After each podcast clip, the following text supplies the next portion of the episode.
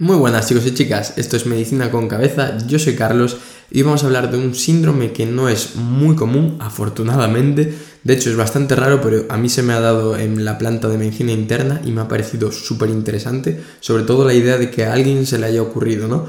Es el síndrome hemofagocítico, que como te estoy diciendo, pues se van a comer la sangre, ¿no? Se va a comer el hemo.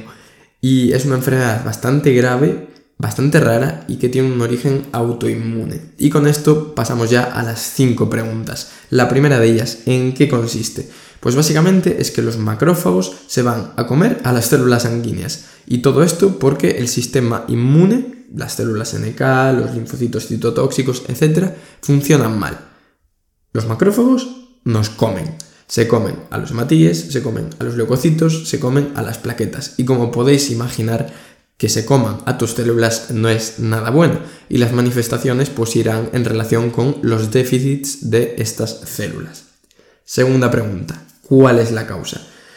Pues hay un problema. Como siempre decimos, en las patologías de reuma, en las patologías en las que está implicado el sistema inmune, no tenemos ni idea de por qué se produce. Habitualmente son alteraciones genéticas, alteraciones en citoquinas, pero hasta que no se investigue mucho más, no vamos a saber el por qué. Lo que sí que se sabe es que debido a un estado de hiperinflamación con muchísimas citoquinas proinflamatorias que se están liberando, los macrófagos dicen, uy, ¿cuántas citoquinas? Se activan y empiezan a comer nuestras células.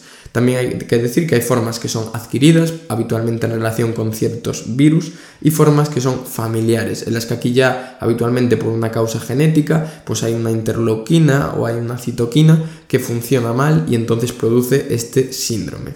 Pero bueno, sistema inmune funciona mal, macrófagos se activan y nos comen. ¿Cómo se va a manifestar? O sea, ¿qué clínica te va a dar este síndrome y qué tenía, por ejemplo, el paciente que tuvimos en interna. Pues va a ser habitualmente una paciente, digo, una chica porque son las que tienen más disfunción del sistema inmune habitualmente, que presenta fiebre y mal estado general. A mayores, en la analítica, pues si se están comiendo nuestras células vamos a tener pancitopenia, es decir, anemia, leucopenia y plaquetopenia.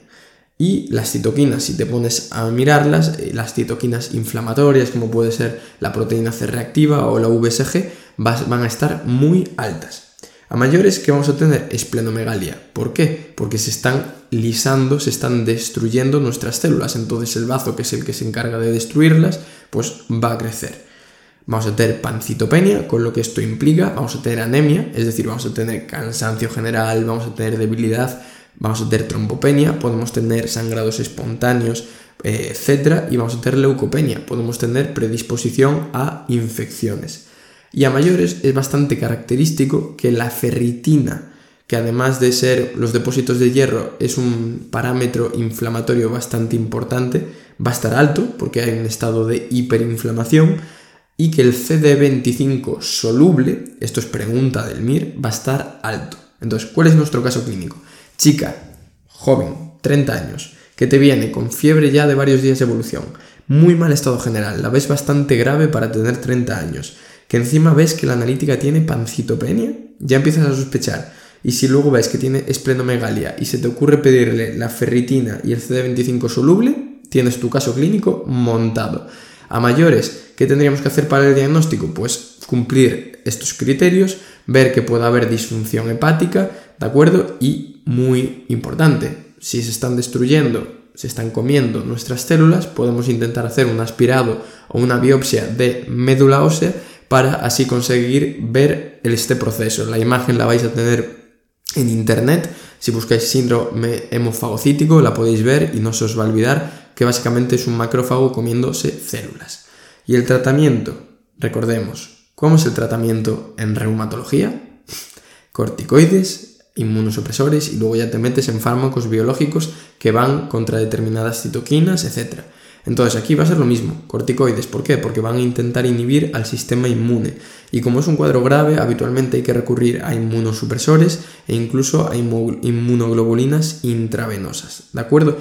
¿Qué quiero que te lleves del síndrome hemofagocítico? Que, os repito, no es nada común y es muy grave y es algo raro, etc. Pues el caso clínico, ¿no? paciente joven, habitualmente mujer, que te viene muy mal estado general, fiebre, pancitopenia, una de las cosas que tienes que sospechar y si encima ha tenido alguna infección vírica reciente es un síndrome hemofagocítico, ¿de acuerdo? De esto tendréis un vídeo en YouTube que aquí si me veis me podéis ver la, cara explicando sobre todo los cinco puntos clave que tenemos que tener eh, en la cabeza para poder pensar en este síndrome. Mi mención a la médico de urgencias que detectó este síndrome hemofagocítico, una crack, y recordad, si me seguís en el podcast y me seguís en YouTube, me haréis muy feliz.